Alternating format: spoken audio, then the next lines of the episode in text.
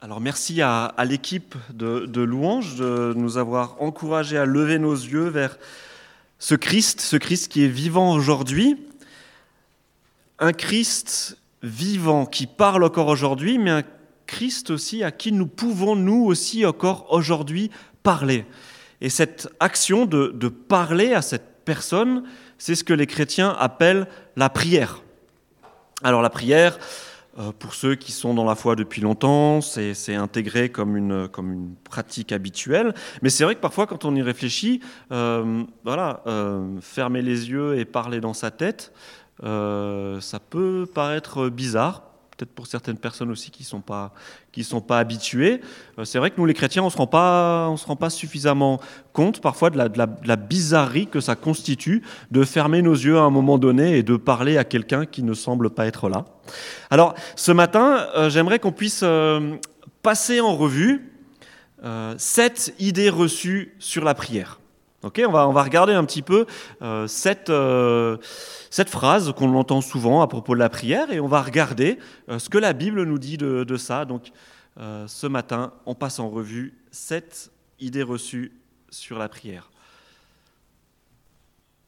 Alors, avant de, de voir, voilà, super, elles sont là, nos sept idées reçues sur la prière. Et pour ça, euh, on va regarder ce que Jésus dit de la prière, et c'est pour ça qu'on va ouvrir nos Bibles en Luc 11, versets 1 à 10. Luc 11, versets 1 à 10, vous pouvez ouvrir vos, vos Bibles. Je vais lire le texte dans la, dans la traduction du, du Semeur. Et pour ceux qui n'auraient pas votre Bible, vous pouvez suivre derrière moi euh, la, la lecture. Donc Luc 11, versets 1 à 10. Un jour, Jésus priait en un certain lieu, et quand il eut fini, l'un de ses disciples lui demanda Seigneur, apprends-nous à prier, comme Jean l'a appris à ses disciples.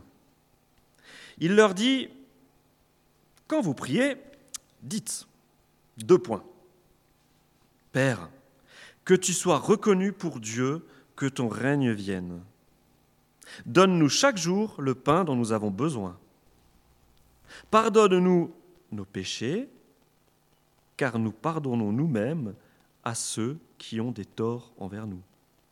Et garde-nous de céder à la tentation. Point. Puis il ajouta Supposez que l'un de vous est un ami et qu'il aille le réveiller en pleine nuit pour lui dire Mon ami, prête-moi trois pains, car un de mes amis qui est en voyage vient d'arriver chez moi et j'ai j'ai rien à lui offrir. Supposons que l'autre de l'intérieur de la maison lui réponde Euh, Laisse-moi tranquille. Ne me dérange pas. Ma porte est fermée. Mes enfants et moi, nous sommes couchés. Et je ne peux pas me lever pour te les donner. Je vous assure, continue Jésus, que même s'il ne se lève pas pour lui donner ses pains par amitié pour lui, il se lèvera pour ne pas manquer à l'honneur et il lui donnera tout ce dont il a besoin. Ainsi, continue Jésus, moi je vous le dis, demandez et vous recevrez. Cherchez et vous trouverez. Frappez et l'on vous ouvrira. Car celui qui demande reçoit, celui qui cherche trouve, et l'on ouvre à celui qui frappe. Il y a des pères parmi vous. Lequel d'entre vous donnera un serpent à son fils quand celui-ci lui demande un poisson? Ou encore s'il demande un œuf, lui donnera-t-il un scorpion? Si donc, tout mauvais que vous êtes, vous savez donner de bonnes choses à vos enfants, à combien plus forte raison le Père céleste donnera-t-il l'Esprit Saint à ceux qui le lui demandent?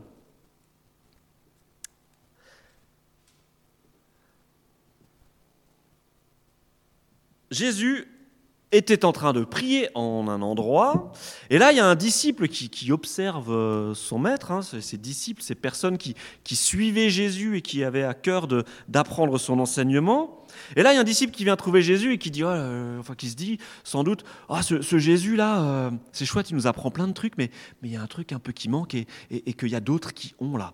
Les disciples de Jean, une autre personne qui, euh, qui avait un, groupe de disciples autour de lui, eux, ils avaient une manière de prier bien, bien identifiée. Et je crois que ce disciple, ce jour-là, lui aussi, il aurait bien voulu avoir une sorte de pratique spirituelle qui lui permettrait d'être bien identifié comme un disciple de Jésus. Alors ce disciple, il vient trouver Jésus et il lui dit, Seigneur, je te vois prier là, mais s'il te plaît, apprends-nous à prier. Apprends-nous à prier. Et Jésus en profite pour donner un petit enseignement sur la prière. Alors, on revient à nos, sept idées reçues sur, euh, sur la prière. Et la première idée reçue, je crois que c'est la, la, plus répandue. La première, la prière, c'est pour les religieux. Ça, c'est quelque chose qu'on entend. La première idée qui nous vient à l'esprit, la prière, c'est pour les grenouilles de bénitier. Ou alors la prière, c'est pour les vieilles dames. Ou alors la prière, c'est pour les professionnels de la religion. Vous savez, les moines, les prêtres, les bonnes sœurs. Mais les gens dans la vie de tous les jours, prier, bon, voilà quoi. Bah pour Jésus, la prière, c'est une pratique qui embrasse l'ensemble de l'expérience humaine L'ensemble de la personne lambda. Pour Jésus, qu'on soit un professionnel de la religion, ou qu'on soit un informaticien, qu'on soit un maçon, qu'on soit un instituteur, qu'on soit un sportif de haut niveau, tout le monde est concerné par la prière. Et je reviens à cette, euh, demande du disciple de Jésus qui vient le trouver. Ce, disciple de, Jésus, on le voit et dit, mais Seigneur, apprends-moi à prier comme Jean, ce fameux Jean-Baptiste, a appris à ses disciples à prier. Ce Jean-Baptiste-là, il avait appris une certaine manière de prier à ses disciples, apparemment, et ses disciples, cette troupe de bonhommes, vivaient d'une manière bien particulière. Ils vivaient de façon assez austère, un petit peu comme des ermites à l'époque. Hein. Ils se promenaient dans le désert. Euh, Jean, lui, il était habillé de manière totalement rustre, avec une, peau de chameau. On dit qu'il mangeait des, criquets, et, enfin voilà, c'était un petit peu le, le Robinson Crusoe. Et c'était une pratique euh, ascétique. Euh, ces disciples-là avaient une certaine manière de prier, ils avaient une certaine manière aussi de vivre leur foi, ils, jeûnaient, ils s'arrêtaient de, manger pendant des longues périodes de temps. Et quand on regarde ces gens-là, on est d'accord, on a l'impression de, se retrouver en face de professionnels de la religion. Quand on regardait ces disciples de Jean, on voyait des personnes qu'on identifiait directement comme voilà, personnes qui ne peuvent pas avoir un boulot comme tout le monde parce qu'ils passent 80% de leur temps dans le désert à manger des criquets, à jeûner et à prier de, certaines manières. Et ce disciple-là, ben peut-être que lui aussi, il avait envie d'avoir sa pratique spirituelle qui lui permettrait d'être identifié comme un disciple de Jésus ou comme personne bien spirituelle. Et ce qui est génial avec Jésus, c'est que Jésus, il accueille ce disciple, il lui dit, tu veux que je t'apprenne à prier? Je vais t'apprendre à prier. Et là, le disciple, je l'imagine, il est super content. Il se dit, ça y est, je vais avoir un cours magistral sur la prière. Et Jésus lui apprend une prière en quatre phrases. Alors je ne sais pas si ce disciple, euh, il a été satisfait, si sa soif de spiritualité a été satisfaite, mais Jésus lui apprend en quatre courtes phrases une prière qui en dise long sur la manière dont Dieu aime qu'on s'adresse à lui. Une prière, vous l'avez vu, qui n'est pas du tout une prière d'un professionnel de la religion. Vous lisez cette prière, vous la comprenez. Mais une prière qui est en fait une discussion.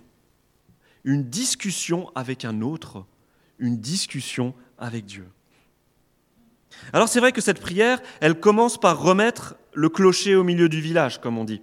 Euh, ça commence par Père, que tu sois reconnu pour Dieu et que ton règne vienne. Cette prière, l'intitulé de la prière, l'adresse qu'il y a sur cette prière, l'adresse qu'on met sur l'enveloppe pour que l'enveloppe elle arrive à destination, c'est Père. Cette prière s'adresse à Dieu le Père et cette prière, elle pose tout de suite le cadre. Que toute la prière que je vais ensuite adresser, que toutes les paroles que je vais pouvoir ensuite adresser à ce Père puissent être encadrées par une chose que je veux maintenir. Ce Dieu-là, c'est mon Père. Et quoi que je demande, quoi que je fasse ensuite, Je n'ai qu'une envie, que Dieu soit reconnu pour Dieu.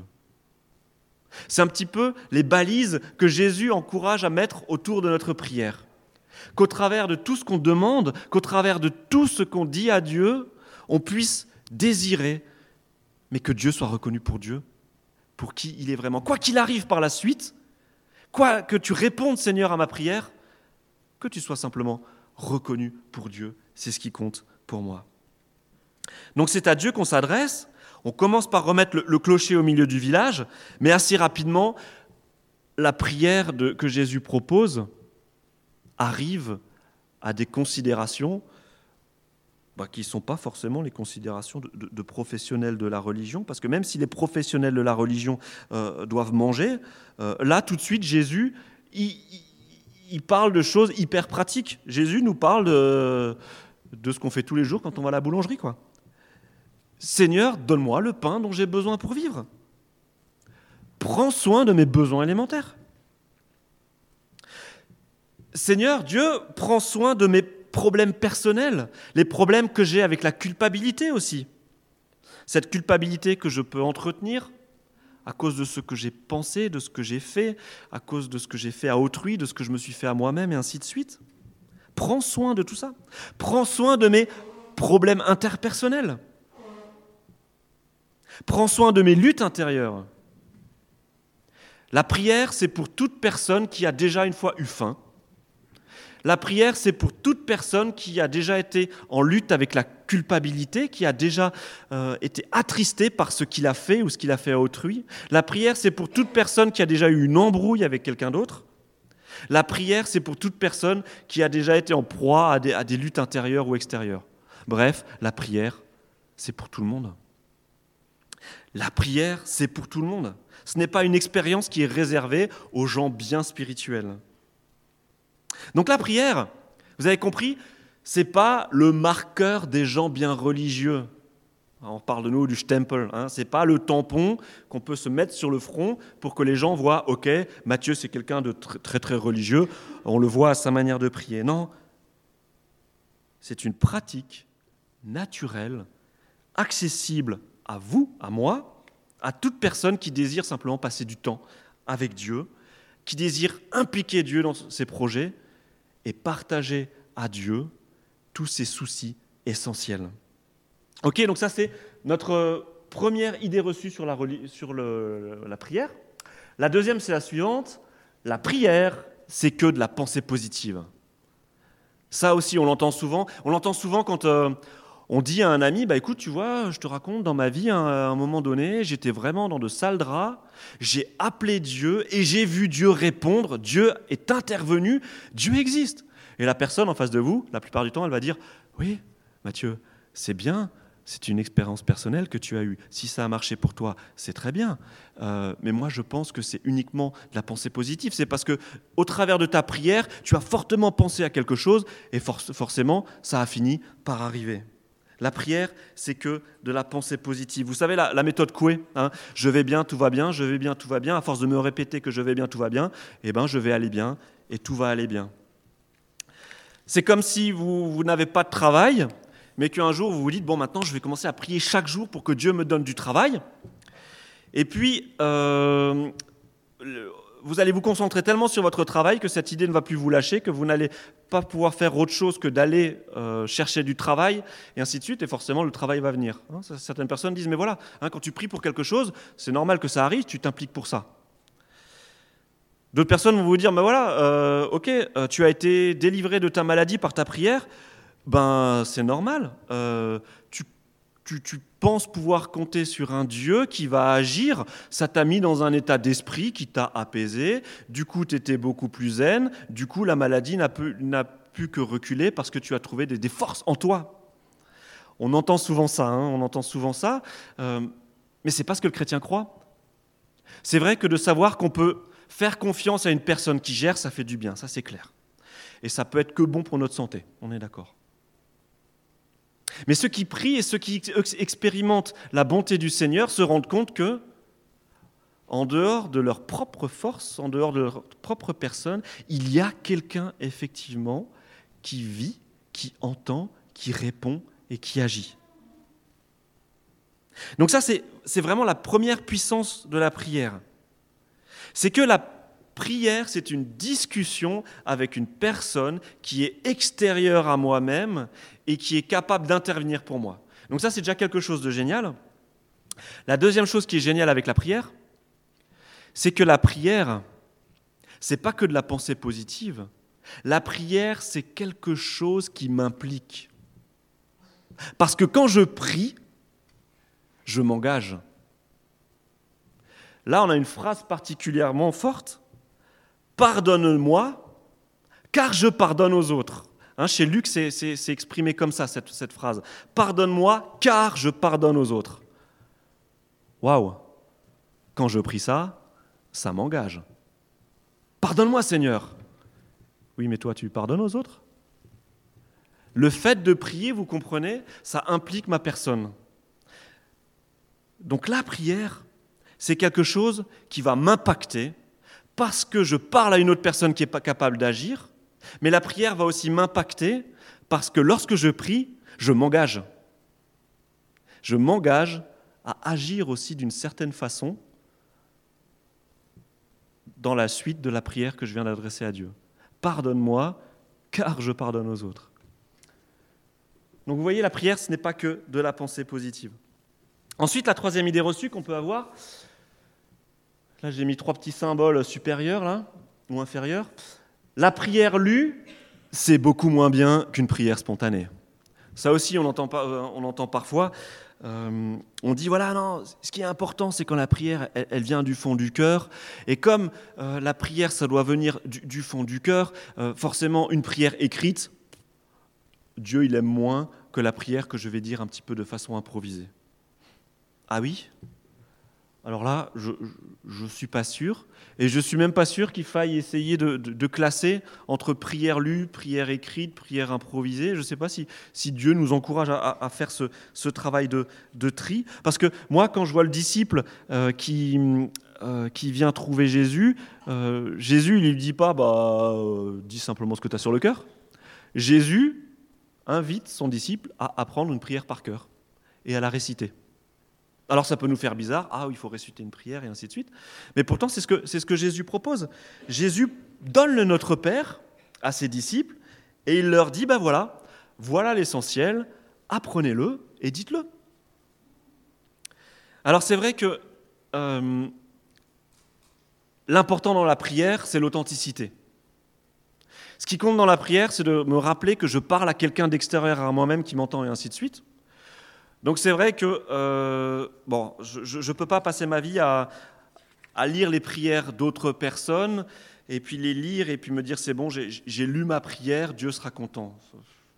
Bon, ça, je crois que c'est pas ce que Dieu recherche. Et c'est vrai que du coup, euh, lorsque j'ouvre mon cœur au Seigneur, bah je, suis sûr que voilà, cette prière improvisée qui va, qui, va jaillir de mon cœur, c'est vraiment ce que, ce que je vais vouloir euh, exprimer et Dieu sera content parce que je suis dans un cœur à cœur avec lui.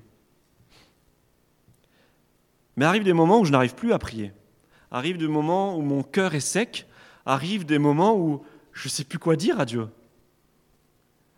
Et bien là, Jésus dit, bah, tu vois, mon disciple là, tu sais pas quoi dire? Prends cette prière que je t'ai enseignée, lis-la, lis-moi cette prière, et je serai déjà heureux avec ce cœur à cœur qu'on pourra avoir au travers de cette prière que je t'ai appris. Donc voilà, prière lue, prière spontanée, Arrêtons de faire des catégories entre les prières. Ce qui compte dans la prière, c'est ce cœur à cœur que je vais avoir à Dieu au travers de ce que je vais lui dire. Idée reçue numéro 4. Ah, elle est pas mal celle-là. Si Dieu sait déjà ce que je vais lui demander, à quoi bon prier? Non, mais c'est vrai parce que si Dieu sait déjà ce que je vais lui demander, à quoi bon prier et puis aussi à quoi bon prêcher sur la prière? Enfin, on, s'arrête tout de suite, fin du culte et, euh, et voilà. Non, c'est une très bonne remarque. C'est une très bonne remarque. Si Dieu sait déjà ce dont j'ai besoin, pourquoi est-ce qu'il me demande de lui demander, de lui donner ce que moi j'ai. Enfin, bon, c'est une sorte de, cercle. On tourne en rond, quoi. Euh, alors, cette remarque, elle va un petit peu avec la suivante. La suivante Dieu est trop grand et trop occupé pour entendre mes prières. Ben oui, euh, Dieu c'est Dieu. Dieu c'est la personne qui, tient le monde dans ses mains. Il est peut-être en, ce moment même, en ce moment même en train de gérer quelque chose de super important à l'autre bout de la planète. Il est peut-être en train de, gérer euh, un incident nucléaire en Russie. Ou il est peut-être en train d'assister un médecin qui est en train d'effectuer un quadruple pontage. Et puis moi, je vais me pointer, je vais lui taper sur, euh, sur l'épaule et je vais dire euh, euh, Dieu, j'ai une petite demande, juste c'est par rapport à, ma voiture qui montre des, signes de faiblesse. Et là, on imagine Dieu là qui est en train d'aider le médecin en train de faire son quadruple pontage. Et ah, ah qu'est-ce que tu, ah, qu'est-ce que je viens de faire et tout. Regarde le médecin maintenant, il a, il a coupé à côté. Enfin, parfois, c'est un peu la peur qu'on a. On se dit non, mais Dieu, il est trop grand, il est trop grand pour mes soucis. Je ne vais pas aller le déranger avec mes, mes, petits problèmes de, de voiture quand même. Puis en plus, il a, a une planète à faire tourner. Hein. Parfois, Dieu, on le voit comme ça, là. il est en train de soutenir toute la planète. On voit le, poids des soucis de la planète et du coup, on n'ose pas s'approcher de lui avec nos tout petits, petits soucis, mais qui pour nous sont des montagnes quand même. Alors c'est vrai, Dieu sait déjà ce que je vais lui demander. Alors c'est vrai, Dieu est grand. Il est beaucoup plus grand que mes petits soucis. C'est le genre d'appréhension qu'on peut avoir lorsqu'on s'approche du grand Dieu de l'univers. Et pourtant, et pourtant, Dieu attend qu'on vienne le déranger avec nos tracas. Il est toujours disponible, qu'il soit en train d'aider un médecin en train d'effectuer un quadruple montage, qu'il soit en train de gérer une catastrophe nucléaire à l'autre bout de la planète, qu'il soit en train de porter les lois de la physique en parallèle, il est toujours en train d'attendre que nous venions avec nos petits tracas. Il veut qu'on le dérange. Il veut qu'on le dérange. Pourquoi demander à Dieu ce qu'il sait déjà? Mais parce que ce qui importe à Dieu, c'est pas ce que je vais lui demander. Mais c'est ce que je vais pouvoir vivre avec lui au travers de ce que je vais lui demander. Ce qui importe à Dieu, c'est que je m'approche de lui et que je puisse vivre quelque chose de fort au travers de ma demande, de sa réponse, de ce que je vais expérimenter, de ce que je vais comprendre de lui. Vous comprenez? Ce qui est important, c'est cette relation que je vais pouvoir avoir avec mon Père au travers de ce que je vais lui demander.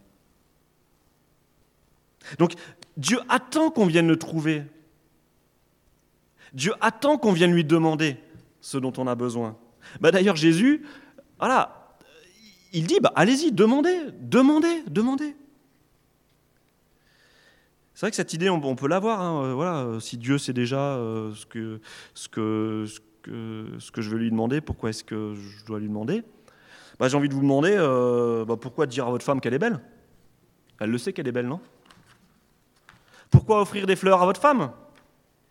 Elle sait que vous l'aimez, non? Pourquoi dire à vos enfants que vous êtes fiers de leur travail à l'école? Ils ont un bulletin de notes à la fin, du mois, euh, à la fin du, trimestre, et lorsqu'ils regardent leurs notes, ils savent où ils en sont. Alors pourquoi moi, en tant que père, je dois leur dire que je suis content de leur travail ou moins? Enfin, Pas besoin. Pourquoi dire à mon employé que je suis content de son travail? Il a, une feuille, il a un salaire qui tombe tous les mois, euh, bah, le jour où je suis pas content de lui, je le vire. Donc pourquoi euh, prendre du temps à lui dire que je suis content de son travail? Bah Parce qu'en évitant de dire tout ça, on passe à côté de l'essentiel. Ce qui compte quand on dit à sa femme qu'elle est belle, c'est la relation que je peux avoir avec elle. Ce qui compte quand on dit à ses enfants qu'ils ont bien travaillé à l'école, c'est qu'ils se rendent compte que waouh, leur papa est fier d'eux et fier de leur travail. C'est la relation qui compte. Lorsque je dis à mon employé, écoute, ce mois-ci, tu as fait du bon boulot, ce qui compte, mais c'est la reconnaissance que, que, mon employé va, va avoir. Vous voyez? Vous réalisez à quoi, à côté de quoi on peut passer en pensant ainsi On passe à côté de la, de la relation qu'on peut avoir avec notre Père éternel. Et le cœur de Dieu est un cœur de Père qui bondit lorsque son enfant vient le trouver avec ses demandes. Lorsque nous venons avec nos petits soucis, Dieu dit Ouais, chouette Youpi Youpi, t'as des problèmes. Oui, Youpi, t'as des problèmes, on va les vivre ensemble. Et c'est génial. Regardez les illustrations que Jésus utilise. Hein. Jésus donne sa, prière, et puis ensuite il donne des illustrations parce qu'il comprend bien que ce n'est pas toujours évident d'accepter de rentrer dans ce type de relation. Jésus donne l'image du Père. Quel père parmi vous est capable de donner un serpent à son fils alors que celui-ci vient lui demander un poisson? Quel père est capable de donner un, piment, un jalapeneros, là, les, tout petits bien forts, alors que son fils vient lui demander un, un bonbon Qui, Quel père est capable de faire ça? Rassurez-moi. Personne. Mais alors pourquoi? Si aucun père n'est capable de faire ça, Pourquoi est-ce que le Dieu d'amour et de grâce ne sera pas capable de donner infiniment plus lorsque nous venons avec des problèmes infiniment plus petits? L'autre image que Dieu donne, et celle-là, elle est, forte, je l'aime beaucoup, c'est celle de l'ami qu'on vient déranger en pleine nuit. Alors, c'est un peu étrange parce que là, on a, une personne euh, qui reçoit de la visite en pleine nuit. Du coup, il est obligé d'ouvrir le frigo pour préparer quelque chose à manger. Et comme il n'a pas assez, il va aller voir son voisin. Alors dans nos cultures, on n'est pas trop habitué, mais je sais que dans, certaines cultures, euh, bah voilà, on débarque à n'importe quelle heure du jour et de la nuit. Euh, ça me fait penser à, Alain et Angèle, nos amis qui parfois avaient prévu de venir à, la fête de Noël. C'est arrivé plusieurs fois, mais non, il y a de la famille qui débarque, donc il faut d'abord s'occuper de la famille. Dans certaines cultures, c'est comme ça. Dans la culture de Jésus, c'est comme ça. Dans la culture de Jésus, lorsqu'un ami toque à ta porte, alors là, euh, il faut l'accueillir. Manque de bol, cet ami, il n'a pas assez de quoi, de quoi manger. Donc, ce qu'il fait, c'est qu'il va toquer à la porte du, du voisin. Il toque à la porte, il tambourine, et l'autre, il n'a pas envie de se bouger pour son ami, mais il va quand même le faire. Et pourquoi il va le faire? Parce qu'il en a marre que son ami tape à la porte, il en a marre du tapage nocturne, et il n'a pas envie d'avoir des problèmes le lendemain avec la copropriété ou avec les voisins, il n'a pas envie d'avoir de problèmes avec la gendarmerie, donc il va pas ouvrir parce qu'il aime son ami, il va, il, va ouvrir parce que, au moins comme ça, il, il, aura plus de problèmes. Tiens, la voilà ta baguette, mais par pitié, arrête de, taper à la porte et de réveiller tout le quartier. Et Jésus dit, si même le pire des amis est capable d'accéder à la, demande, comment Dieu, qui est fondamentalement Père, fondamentalement bon, pourrait-il refuser? Mais ce n'est pas envisageable. De la part d'un Dieu comme ça, c'est pas possible que lorsque je viens avec mes petits soucis, il me laisse la porte fermée au nez. Et Jésus dit, mais demandez, vous recevrez. Toquez, on vous ouvrira. Comment ce Père-là pourrait-il refuser? Jésus, il souligne, il souligne, il souligne. Allez-y, faites vos demandes à votre Père. Alors, la sixième idée reçue sur euh, la prière. Alors oui, la prière, d'accord, il faut demander à Dieu, mais il faut formuler nos, demandes avec des pincettes. Hein. Attention quand on prie, attention quand on prie, euh, parce que surtout, il faut que je formule bien ma prière, et surtout, ma prière, il faut qu'elle soit théologiquement juste. Imaginez que je, demande un truc qui ne soit pas conforme à l'écriture, je risque de me faire taper sur les doigts. Euh, et puis, ah ouais, mais quand je prie, j'ai peut-être un peu peur parce que je, vais venir demander pour la quarantième fois quelque chose à Dieu. Et Dieu, il va, il va s'énerver. Dieu va peut-être se vexer parce que ce que je lui demande, c'est pas très spirituel. Je lui demande de, s'occuper de mon, de mon problème de disque de frein. Ah Mathieu, c'est pas très spirituel quand même, comment est-ce que tu peux venir me déranger avec ton problème de disque de frein euh, Dieu va peut-être s'énerver parce que je, vais lui, lui, lui demander euh, quelque chose euh, qu'il a déjà fait pour moi et je, reviens lui demander encore une fois parce que je, tourne toujours en rond avec cette, cette demande. Et puis, oulala, attention, si je lui demande un truc, mais imagine, attends, je lui demande un truc, ce truc que je lui demande, ça risque d'être moins bon que ce qu'il m'aurait déjà donné de toute façon. Donc ça veut dire que peut-être qu'il vaut mieux que je ne demande pas, comme ça il me donnera et je serai déjà content. Et puis comme ça moi je ne serai pas déçu. Enfin vous voyez parfois le, type de complication qu'on peut avoir lorsqu'on veut demander quelque chose à Dieu de manière juste, propre, orthodoxe et ainsi de suite. Mais Jésus il dit non mais, mais demandez simplement. Demandez, demandez. Dieu attend qu'on vienne le déranger au milieu de la nuit. Il veut qu'on le réveille. Jésus encourage ses disciples à être audacieux avec leurs demandes. Et lorsqu'on regarde euh, ces paraboles que Jésus utilise, mais Jésus nous demande d'être audacieux, de toquer à cette porte et d'y aller fort. Et si ça ne répond pas, de continuer à toquer. Dieu nous demande d'être audacieux dans nos demandes. Donc n'ayons pas peur de demander. si effectivement nous sommes à côté de la plaque avec notre demande. Vous croyez vraiment que, Dieu va vous donner un serpent en retour? Si vous êtes à côté de la plaque avec votre demande, avec son cœur de père, Dieu va vous faire comprendre que vous êtes à côté de la plaque. Il va vous reprendre, il va réaiguiller votre prière et vous allez vivre quelque chose avec Dieu. Et Dieu, il sera tout content, il sera tout content que vous soyez venu tout de suite lui poser cette question, quitte à être à côté de la plaque, plutôt que de tourner en rond tout seul dans votre coin. Dieu sera content d'accueillir cette prière, de vous faire réaliser que vous êtes un petit peu à côté de la plaque, de la réaiguiller, de vous faire comprendre qui il est, ce qu'il attend de vous, et ainsi de suite. Dieu sera content d'avoir vécu quelque chose avec vous. Parce que Dieu est un Père, Dieu est un ami, comme nous dit Jésus. Alors la dernière, et celle-là elle est intéressante parce que c'est un aspect du texte que quand on étudie le texte, on se rend compte que ce n'est pas, pas souvent mis en valeur. Et cette septième idée, c'est ma prière ne regarde que moi. La prière, c'est quelque chose de personnel que je fais les yeux fermés dans ma chambre et, et c'est pour moi. Alors c'est vrai que dans certains passages, Jésus encourage ses disciples à s'enfermer dans sa chambre pour prier. Mais quand Jésus demande de faire ça, c'est que Jésus, il veut éviter les gens qui se la donnent en public avec la prière. Parce que ce qui compte dans la prière, c'est la relation que je peux avoir avec mon Père.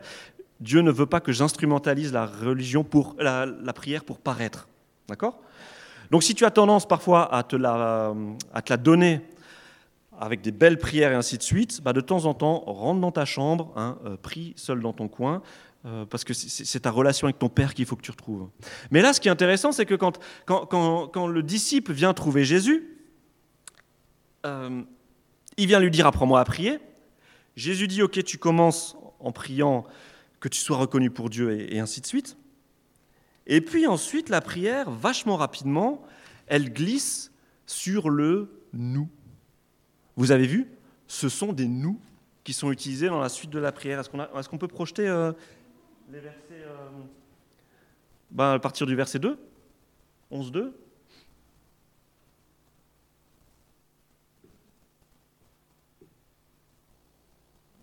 Alors 11.2, voilà, euh, quand vous priez, donc Père, que tu sois reconnu pour Dieu, que ton règne vienne. Ok, là on est euh, dans, le, dans le face-à-face par rapport à Dieu. Et ensuite, donne-moi chaque jour le pain dont j'ai besoin. Ah non, non, non.